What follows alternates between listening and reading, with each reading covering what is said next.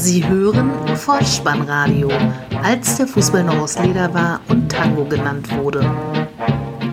Herzlich willkommen und hallo zum Vollspannradio, der Podcast unter dem Motto, als der Fußball noch aus Leder war und Tango genannt wurde. Mein Name ist Dirk, auf Twitter unter Vollspannradio und @spike_deh unterwegs und ich begrüße euch ganz recht herzlich zur 150. Ausgabe des Vollspannradios der VSR 124 mit dem Titel Hoffnungsstürmer, die Nachlese zum Spieltag Nummer 20. 31 Tore fallen in dieser Spielrunde. Der frische Wechselwind pfeift zwar nicht mehr durch das nun geschlossene Transferfenster, schürt jedoch bei einigen Clubs durch hoffnungsvolle Stürmerverpflichtungen hohe Erwartungen an die restliche Spielzeit. Ein neuer Übungsleiter ist auch dabei. Gute Unterhaltung.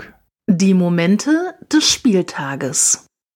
Am Brexit Day geht es hinein am Freitagabend um 20.30 Uhr ins Berliner Olympiastadion. Flutlichtatmosphäre, 47.863 Zuschauer. Der Schiedsrichter Herr Stegemann aus Nieder Kassel und alle Beteiligten sahen eine Partie auf überschaubarem Niveau und keine Tore. Die Partie endet 0 zu 0. Hertha BSC erkämpft sich mit kompakter Defensive und taktischer Disziplin einen Punkt. Die Höhepunkte der ersten Halbzeit. Serda gibt nach 18 Minuten einen Warnschuss ab. Auf der anderen Seite verfehlt Wolf per Volleyabnahme sein Ziel, 24. Und die beste Gelegenheit in den ersten 45 Minuten für die Gäste hatte McKenny, der nach Ablage von Gregoritsch am Strafraum abzog. Der Schuss wurde von Mittelstädt noch abgefälscht und flog nur knapp über die Latte. Da schreiben wir schon die erste Minute der Nachspielzeit, 45 plus 1 also. Nun ist erstmal Pause. Nach Wiederanpfiff ein Kopfball von Schellbrett, 47. knapp drüber. Königsblau in Person von Rahman, der einen Rückpass von Boyata abfängt, aber Jahrstein aus spitzem Winkel nicht überwinden kann. 58. Und wenn keine Tore fallen, dann bilden eben die Einwechslungen die imaginären Höhepunkte. 63. Spielminute. Spielerwechsel bei Hertha BSC. Für Wolf kommt der neue polnische Hoffnungsstürmer der Berliner vom AC Mailand an die Spree gewechselt. Sein Name Krzysztof Piątek. Danke Google. Krzysztof Piątek also hat zehn Minuten nach seiner Einwechslung sogar die Möglichkeit, den Premierentreffer zu erzielen. Eckball, Kopfball, allerdings knapp am linken oberen Eck vorbei. Ein Schuss noch in der 81. von der Strafraumkante, auch der etwas zu hoch. Für Gelsenkirchen köpft Gregoritsch in der 86. knapp links vorbei und Mittelstädt mit der letzten Gelegenheit dieses Spiels in der fünften Minute der Nachspielzeit 90 plus 5. Also es bleibt beim torlosen Remis. Zum Ende einige Floskeln der Nachberichterstattung. Kapitän Schellbrett sprach vom Kampf bis zur letzten Minute. Sein Trainer Klinsmann sah eine spannende, intensive Kiste, bei der es überall Zweikämpfe gab. Dann tauchen wir ein in die Bundesliga-Konferenz am Samstagabend, Anpfiff 15.30 Uhr, Westfalenstadion. Borussia Dortmund empfängt den ersten FC Union Berlin. Halbzeitstand 2 zu 0. Am Ende heißt es 5 zu 0 vor 81.365 Zuschauern ausverkauft. Der unparteiische Herr Kortus aus Röthenbach an der Pegnitz. Borussia Dortmund im dritten Spiel nach der Winterpause zum dritten Mal mit einem Sieg mit fünf Toren. So ist das nun mal, wenn der Aufsteiger gegen einen Meisterschaftsanwärter spielt. Für meine Begriffe dennoch ein etwas zu hoher Erfolg für die Schwarz-Gelben. 13. Minute, wir befinden uns an der linken Strafraumkante der Unioner. Trimmel und Friedrich können Sancho zunächst stoppen. Der BVB setzt aber nach. Gentner spielt einen Fehlpass über Guerrero, kommt der Ball zurück zu Sancho, der dann abschließt und der Schuss wird von Schlotterbeck noch leicht abgefälscht 1 zu 0. Dortmund erhöht in der 18. Flanke von der rechten Seite von Julian Brandt und Erling Haaland, der nächste Hoffnungsstürmer, der schon reichlich zurückzahlt, ist zur Stelle und drückt die Kugel über die Linie 2 zu 0.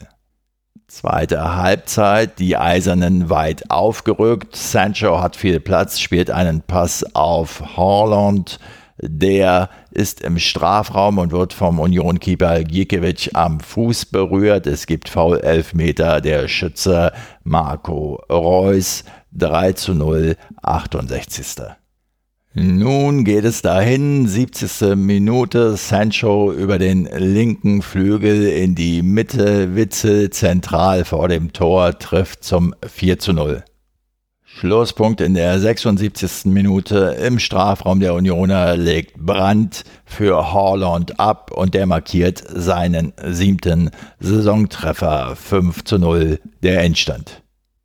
Der FC Augsburg empfängt den SV Werder Bremen, liegt zur Pause 0 zu 1 zurück und ist am Ende mit 2 zu 1 erfolgreich. Das Ganze vor 29.432 Zuschauern und unter der Leitung von Schiedsrichter Fritz aus Korb. Die Führung für die Bremer in Minute 23 zwar durch ein Eigentor erzielt, allerdings war ein weiterer Hoffnungsstürmer beteiligt, der Rückkehrer Davi Selke. Schein spielt einen langen Ball eben auf Selke, der ist zwar bedrängt von Hauleo kann den Ball aber an Lute vorbeibringen. Bevor die Kugel die Linie überquert, will Hauleo klären, schießt dabei aber seinen Mitspieler Jedwai ans Knie 0 zu 1. Zweiter Spielabschnitt, 67. Minute, der Ausgleich. Hauleo schlägt den Ball in die gegnerische Hälfte. Niederlechner auf der linken Seite schließt im Strafraum wuchtig ab. Toprak fälscht das Leder noch ab 1 zu 1. Zu Beginn der zweiten Halbzeit wechselten die Fuggerstädter ihren isländischen Superstürmer Alfred Finn Bogason ein und der war es auch, der in der 82. Minute das Spielgerät auf die linke Seite zu seinem Kollegen Vargas legt. Dieser dringt in den Strafraum ein und schließt vor Pavlenka zum 2 zu 1 Siegtreffer ab. Die Puppenkiste jubelt. Ein Gedanke noch zur momentanen Situation von Werder Bremen und ihrem neuen Hoffnungsstürmer. Ich kann mich noch gut an die Zeit erinnern, als Davi Selke als aufstrebender Stürmer vom Erstligisten Werder Bremen in die zweite Liga zu Leipzig wechselte. Das wurde in der allgemeinen Berichterstattung damals weitgehend mit Stirnrunzeln beobachtet. Nun ist er also zurück an der Weser und mir fällt dazu nur ein Zitat von Richard Nixon ein, seines Zeichens amerikanischer Präsident von 1969 bis 1974. Der hat einmal sinngemäß gesagt, wer heute falsche Hoffnungen weckt, weckt morgen echte Enttäuschung. Im Spiel 1 nach der Ägide von Friedhelm Funkel erreicht die Fortuna aus Düsseldorf gegen die Eintracht aus Frankfurt nach einer torlosen ersten Halbzeit ein 1 zu 1 unentschieden. 45.018 Zuschauer wollten dieser Begegnung teilhaftig werden. Der Schiedsrichter Herr Willenborg aus Osnabrück. Keine Tore in der ersten Halbzeit. Gehen wir also gleich in die 78. Spielminute. Hinteregger trifft Kovnatski in zentraler Position nahe des eigenen Strafraums. Es gibt direkten Freistoß. Eihahn tritt den Ball und da Costa in der Freistoßmauer dreht sich ungeschickterweise weg und fälscht das Leder auch noch ab 1 zu 0 für Fortuna Düsseldorf. Später Ausgleich für die Adlerträger. Dritte Minute der Nachspielzeit, 90 plus 3 also. Freistoßvariante. Kostic hebt die Kugel an den zweiten Pfosten. Silver hat sich freigestohlen und legt per Kopf auf Chandler, der aus kurzer Distanz das 1 zu 1 markiert. Fazit. Der neue Übungsleiter von Fortuna Düsseldorf, Uwe Rösler, darf sich also über seinen ersten Punktgewinn freuen. Mir persönlich ist Uwe Rösler ja noch als Stürmer von Dynamo Dresden in guter Erinnerung und natürlich aus seiner Goalgetter-Zeit bei Manchester City, wo er ja sowas wie einen Legendenstatus innehat. Wenn ich ihn allerdings heute so sehe und hier in Berlin durch die Straßen von Moabit oder Wedding schlendere, an einer Eckkneipe vorbeikomme, da denke ich schon manchmal, dass mir der eine oder andere Doppelgänger oder vielleicht ist es sogar Uwe Rösler selbst entgegenkommt. In Sinsheim trifft die TSG 1899 Hoffenheim auf Bayer Leverkusen. Nach einem 1 zu 1 Halbzeitstand ist der Gastgeber am Ende mit 2 zu 1 erfolgreich. 24.489 Zuschauer und Schiedsrichter Altekin aus Oberasbach waren anwesend. Die elfte Spielminute und ein Beinschuss als eigene Vorlage. Bellarabi spielt zu Diaby, der Posch am Strafraumrand tunnelt und dann an TSG-Keeper Penke vorbei ins linke Toreck schiebt. 0 zu 1. 23. Spielminute ein durchaus gut anzusehender Angriff der Hoffenheimer. Dabur legt vor dem Strafraum nach rechts zu Kader Schabek, der gibt nach innen.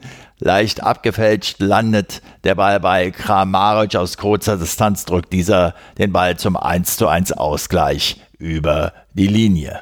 Der Siegtreffer der Kraichgauer in Minute 65. Die Stationen lauten Adamian, Kramaric, Baumgartner, der aus der Drehung abzieht. Sven Bender ist noch dazwischen. Der Ball landet allerdings bei Sko halb links. Der zieht sofort ab. Unterkante, Latte, Tor 2 zu 1. Damit ist die TSG 1899 Hoffenheim bis auf einen Zähler an die Werkself und an die internationalen Plätze herangerückt. Wie ist es eigentlich um die in der letzten Episode angesprochene Bullenverfolgung bestellt? Naja, Borussia Dortmund hat die Fährte mit einem überzeugenden 5 zu 0 Sieg aufgenommen an diesem Spieltag und auch der Rekordmeister der FC Bayern München ist beim ersten FSV Mainz 05 mit 3 zu 1 erfolgreich. Schiedsrichter Dankert aus Rostock leitet die Partie vor 33.305 Zuschauern ausverkauft.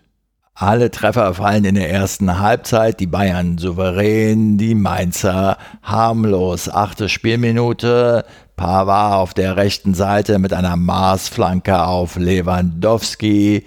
Per Kopf erzielt dieser das 0 zu 1. 14. Spielminute. Diesmal schickt Müller Robert Lewandowski in den Strafraum. Abschlussversuch. Er prallt mit dem Mainzer Keeper Zentner zusammen. Der Ball springt allerdings zu Goretzka.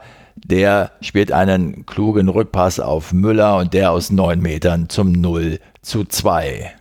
26. Spielminute, amateurhaftes Abwehrverhalten der Rheinhessen, wenn man es dann überhaupt Abwehrverhalten nennen darf.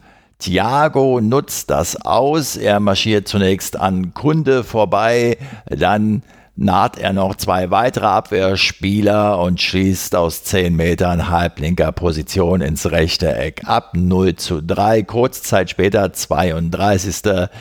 kommt dann Latzer für Kunde. Ein Schelm, der einen Zusammenhang bei der 0 zu 3 Torentstehung vermutet. Jedenfalls ist Kunde ziemlich angesäuert und verweigert beim Verlassen des Spielfeldes seinem Trainer Bayer Lorzer den Handschlag. Ehrentreffer für die Hausherren in Minute 45 nach einem Eckball von Brosinski getreten, köpft Saint-Just Goretzka an, von dem der Ball hoch ins rechte Eck prallt. 1 zu 3, keine Tore in der zweiten Halbzeit. Die Bayern sind wieder Tabellenerster. Das Topspiel am Samstagabend findet in Leipzig statt, wo Borussia Mönchengladbach zu Gast ist und zur Pause völlig verdient nach einer überzeugenden Leistung mit 2 zu 0 führt. Am Ende muss sich die Fohlenelf mit einem 2 zu 2 Remis begnügen. 42.146 Zuschauer ausverkauft, der Schiedsrichter Herr Stieler aus Hamburg. Man kann ja seine Einstellung zum Projekt Leipzig auf unterschiedliche Weise zum Ausdruck bringen. Borussia Mönchengladbach macht das, wie ich finde, ziemlich cool, ja möglicherweise sogar unbewusst auf ziemlich althergebrachte Weise, indem sie beim Einlaufen die schicken hellblauen Puma Trainingsjacken anziehen aus der Netzer Weißweiler Ära. Hinein ins Spiel. In der 24. Minute sehen wir einen überragenden Angriff der Mönchengladbacher Borussia. Thüram findet auf der rechten Seite mit seinem Pass Hofmann. Der gibt an den zweiten Pfosten zu Wendt. Der könnte abschließen, legt aber nochmal ins Zentrum zu Player, sodass der Franzose flach mit links ins rechte Eck trifft 0 zu 1. Das Team von Marco Rose ist klar die bessere Mannschaft. Das zeigt sich ja auch in der 35. Minute. Klostermann spielt aus dem eigenen Strafraum heraus einen Ball direkt in die Füße vom Gladbacher Neuhaus. Der wiederum gibt das Leder auf Hofmann, der schlägt noch einen Haken an Upamecano vorbei und dann schlänzt er die Kugel neben den rechten Pfosten 0 zu 2 der Halbzeitstand. Nach Wiederanpfiff der Herbstmeister mit Comeback-Qualitäten. Allerdings in der 50. auch zunächst mal mit sehr viel Dusel. Der Zirkus ist in der Stadt. Salto Mortale. Gustav Knut hätte seine wahre Freude gehabt. Was war passiert? Upamecano hebt den Ball von links in den Strafraum. Sommer kommt heraus, fängt das Leder eigentlich sicher ab, stürzt allerdings dabei über seinen eigenen Mitspieler Zakaria und spielt ihm dann im Stürzen den Ball durch die Beine. Schick, der Leipziger Stürmer, schiebt ein zum 1 zu 2 in der 61. Spielminute dann eine Szene, die, ja, man kann schon sagen, dieses Spiel zumindest mitentscheidet. Player beschwert sich über einen ausgebliebenen Pfiff des Schiedsrichters. Daraufhin gibt ihm dieser die gelbe Karte. Es folgt eine abfällige Geste des Spielers und eine Ampelkarte des Schiedsrichters. Borussia Mönchengladbach ab jetzt in Unterzahl. Die Sachsen nun druckvoller, schnüren in der Endphase Gladbach regelrecht ein. Borussia bekommt in der 89. Spielminute den Ball nicht weg. In Kunku erhält das Leder links am Strafraum fast aus dem Stand, zieht er ab. Der Ball landet im rechten oberen Eck. 2 zu 2 der Endstand. Lasst uns ein wenig über Tiere sprechen. Der Borussentrainer Marco Rose sprach in der Nachberichterstattung von einer bärenstarken ersten Hälfte seiner Gladbacher äh, Mannschaft. Sein Stürmer Player erwies seinen Kollegen mit der Aktion zur Ampelkarte einen Bärendienst. Die Fohlen also an diesem Abend im Verbund mit den Bären, das Ganze bei den Bullen, allen Börsianern wird es warm ums Herz geworden sein. Der erste FC Köln erzielt im Heimspiel gegen den SC Freiburg einen auch in dieser Höhe völlig verdienten 4 zu 0 Heimsieg nach einer 1 zu 0 Pausenführung. Der unparteiische Herr Kampka aus Mainz, 50.000 Zuschauer ausverkauft in Müngersdorf. 23. Spielminute, Eckball für den ersten FC Köln, getreten von Marc Uth. Der Ball findet Zichos, der mit einem Schrägschuss an Schwolo noch scheitert. Der Keeper lässt allerdings nach vorne abprallen und nun sind Borneau und Drexler zur Stelle. Wer trifft den Ball als letzter? Egal, Borneau wird als Torschütze gewertet. Es steht 1 zu 0 für den FC. Am Ende der ersten Halbzeit treten die Freiburger dann mal mit zwei Direktabnahmen in Erscheinung. Zunächst ein langer Ball aus der eigenen Hälfte, 43. Guan aus vollem Lauf, 11 Meter Torentfernung, zieht artistisch ab, scheidet aber an Horn. 45. Wiederum eine Flanke von links, die bei Pedersen landet. Der fackelt ebenso nicht lange, zieht direkt ab aus 14 Metern rechts vorbei. Insgesamt kam aber von den Breisgauern viel zu wenig. Sie kamen mir in der ersten Halbzeit noch wie eine Truppe vor, die sich zum Sommerkick trifft und naja, wenn was geht, ist gut und wenn nicht, dann naja. Nach 45 Minuten haben sie dann bemerkt, dass gar nicht mehr Sommer ist und dann kam gar nichts mehr. Eine enttäuschende Vorstellung. Eventuell übernimmt ja auch die Mannschaft von Christian Streich in dieser Spielzeit das Hertha BSC Phlegma früherer Jahre, dass man also nach einer ersten guten Saisonhälfte, die durchaus Erwartungen schürt, diesen Erwartungen eben einfach nicht mehr gerecht wird, möglicherweise ja auch ein bisschen Bequemlichkeit oder Selbstzufriedenheit aufkommt. 55. Spielminute. Erneut ist der Initiator Marc Uth, der sich gegen zwei Mann am Ball behauptet und dann das Auge für Hector hat. Der zieht von der Strafraumgrenze ab. Schwodo lässt erneut nach vorne prallen und Cordoba staubt ab. 2 zu 0.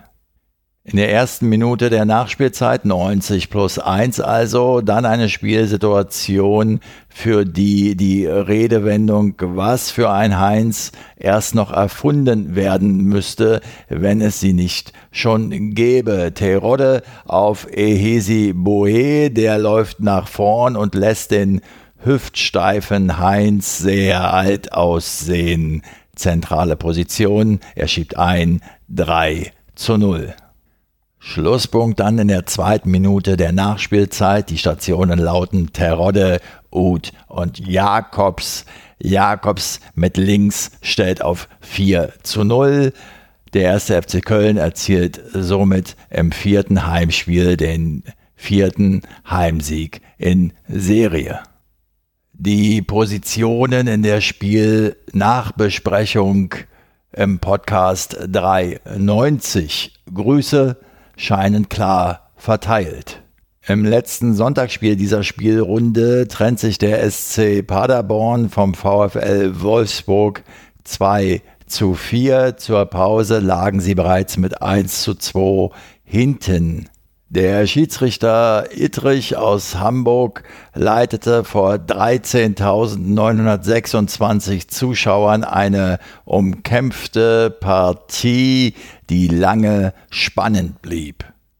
22. Spielminute Eckball für den SC Freiburg. Strodig verlängert den hereinfliegenden Ball per Kopf in Richtung zweiter Pfosten und Zolinski ist zur Stelle und schiebt an Castells vorbei zum 1 zu 0 ins Tor. Die Antwort der Wölfe umgehend in Minute 27, Ausgangspunkt ein Standard, ein Freistoß von Arnold, getreten an der 5-Meter-Raumgrenze, trifft der Ball den Rücken des hochspringenden Knoche. Von dort springt er links unten ins Eck 1 zu 1. Ein, wie ich finde, völlig unnötig geführter Zweikampf führt dann zum Platzverweis für die Ostwestfalen. Die beteiligten Spieler Holtmann auf Paderborn-Seite und Steffen im Wolfsburger Trikot. Sie befinden sich in einem Laufduell Richtung Tor aus und hinter der Grundlinie will dann Holtmann, nachdem er den Arm von Steffen lange Zeit eingeklemmt hat, sich mit einem leichten Schlag davon befreien. Er sieht die glattrote Karte. Steffen wird nur gelb verwarnt. Die Elf von Übungsleiter Steffen Baumgart ab jetzt in Unterzahl und Wolfsburg mit der Führung vor der Pause. Arnold im Zentrum mit Schlager, der einen perfekten Moment abpasst, um auf Ginczek zu spielen. Der zieht direkt ab. Zingerle sieht etwas unglücklich im kurzen Eck aus. Es steht 1 zu 2 Pause. In der 60. baut der VfL Wolfsburg seinen Vorsprung aus. Flanke von der rechten Seite. Rossillon, der Vorlagengeber. Steffen köpft die Kugel ins Zentrum. Schlager verpasst noch, aber Ginczek kann problemlos ins rechte Eck einschieben. 1 zu 3. Nun treten wir in eine Spielphase ein, für die das Sprachbild aufopferungsvoll kämpfend durchaus gemacht ist. 73. Spielminute. Sabiri nach einem Ballverlust der Wölfe in die Schnittstelle und Vasilades zentral vor dem Tor. Er macht drei Schritte und zieht dann aus 20 Metern ab. 2 zu 3 in Unterzahl zwar, aber wieder dran. Es bleibt spannend. Allerdings nur bis zur 77. Spielminute, denn da fault Hünemeyer Mehmedi in zentraler Position vor dem 16er. Es gibt einen direkten Freistoß Arnold schnappt sich den Ball und zirkelt ihn perfekt über die Mauer genau ins rechte Toreck. Der alte Abstand und das Endergebnis somit hergestellt 2 zu 4. Die Niedersachsen feiern somit den ersten Liga-Dreier seit Mitte Dezember und der SC Paderborn führt zwar kurzzeitig, kann aber den Sprung aus der Abstiegszone nicht vollziehen. Somit ist unser wöchentlicher Rundgang durch die Bundesliga-Stadien beendet. Das Vollspannradio hat auch diesmal wieder die Momente dieses Spieltages für euch pflichtbewusst und mit Freude zusammengekehrt. Wenn ihr mich jetzt fragt, na, wer steigt denn ab? Das kann ich euch auch nicht sagen. Allerdings möchte ich zu bedenken geben, dass die Teams auf den Plätzen 13 bis 18 der Tabelle allesamt ihren Übungsleiter ausgewechselt haben. Nur der SV Werder Bremen und der SC Paderborn nicht. Ansonsten steht in dieser Woche das DFB-Pokal Achtelfinale an und in dieser Nacht haben die Kansas City Chiefs das Super Bowl-Finale gegen die San Francisco 49ers gewonnen. Mutmaßlich auch dank der Unterstützung von Karl-Heinz Rummenigge auf Bayern TV. Ein solcher Fürsprecher fehlt dem Vollspannradio nun wirklich nicht. Was uns dagegen jetzt noch fehlt, ist die Vorschau auf den kommenden Spieltag wieder in Form eines Toto-Tipps. Dabei steht die 1 für Heimsieg, die 0 für Unentschieden und die 2 für Auswärtssieg. Auf geht's. Der Toto-Tipp. Der 21. Bundesligaspieltag startet am kommenden Freitag um 20.30 Uhr mit der Begegnung Eintracht Frankfurt gegen FC Augsburg 1. Samstag dann der FC Schalke 04 empfängt den SC Paderborn 1. Werder Bremen ist Gastgeber für den ersten FC Union Berlin 0. Der SC Freiburg spielt gegen die TSG 1899 Hoffenheim 2. Der VfL Wolfsburg empfängt Fortuna Düsseldorf 1. Hertha BSC spielt gegen den ersten FSV Mainz 05 0. Bayer Leverkusen im Topspiel gegen Borussia Dortmund 0. Am Sonntag dann Borussia Mönchengladbach gegen den ersten FC Köln 1 und der FC Bayern München beschließt den 21. Bundesligaspieltag im Spiel gegen Leipzig 1. Bei der fußballfremden Abschlussempfehlung handelt es sich diesmal um die ZDF-Serie Bad Banks. Die Staffel 2 ist verfügbar und ich sag mal Tobias Moretti, na ja, Paula Bär, okay, aber Desiree Nosbusch, Kinder, für mich als junger Knirps ist sie mir bekannt geworden als blutjunge Moderatorin der ZDF-Musiksendung Music Box und sie wurde in meiner frühen Adoleszenzphase nur übertroffen von Sophie Morceau. Da gibt es im Übrigen einen schönen Chanson der Band Prag. Das ist eine Musikgruppe von und mit Nora Tschirner und die haben einen Titel gemacht, da heißt es unter anderem, wir waren alle so verliebt in Sophie Mosso. Sowohl dieser Song als auch die Serie haben mir gefallen. Wenn euch diese Episode gefallen hat, dann lasst es mich wissen. Ihr findet alle Kontaktmöglichkeiten auf der Website des Faustspannradios bolzen und folgt dem Vollspannradio auf Twitter und abonniert diesen Podcast kostenfrei, denn so verpasst ihr keine weitere Episode. Empfehlt das Vollspannradio gerne weiter, denn das hilft, es noch sichtbarer zu machen. Ich bedanke mich für eure Zeit, für euer Vertrauen in diesen Podcast und verabschiede mich auch heute wieder mit dem Hinweis für den Fall, dass ihr die Kugel mal wieder selbst im Netz unterbringen wollt. Kopf, Innenseite, Außenriss und Hacke. Nein, nur mit dem Vollspann geht er rein. Vielen Dank. Ciao. Sie hörten Vollspannradio. Vollspannradio. Vollspannradio. Vollspannradio. Vollspannradio. Vollspannradio.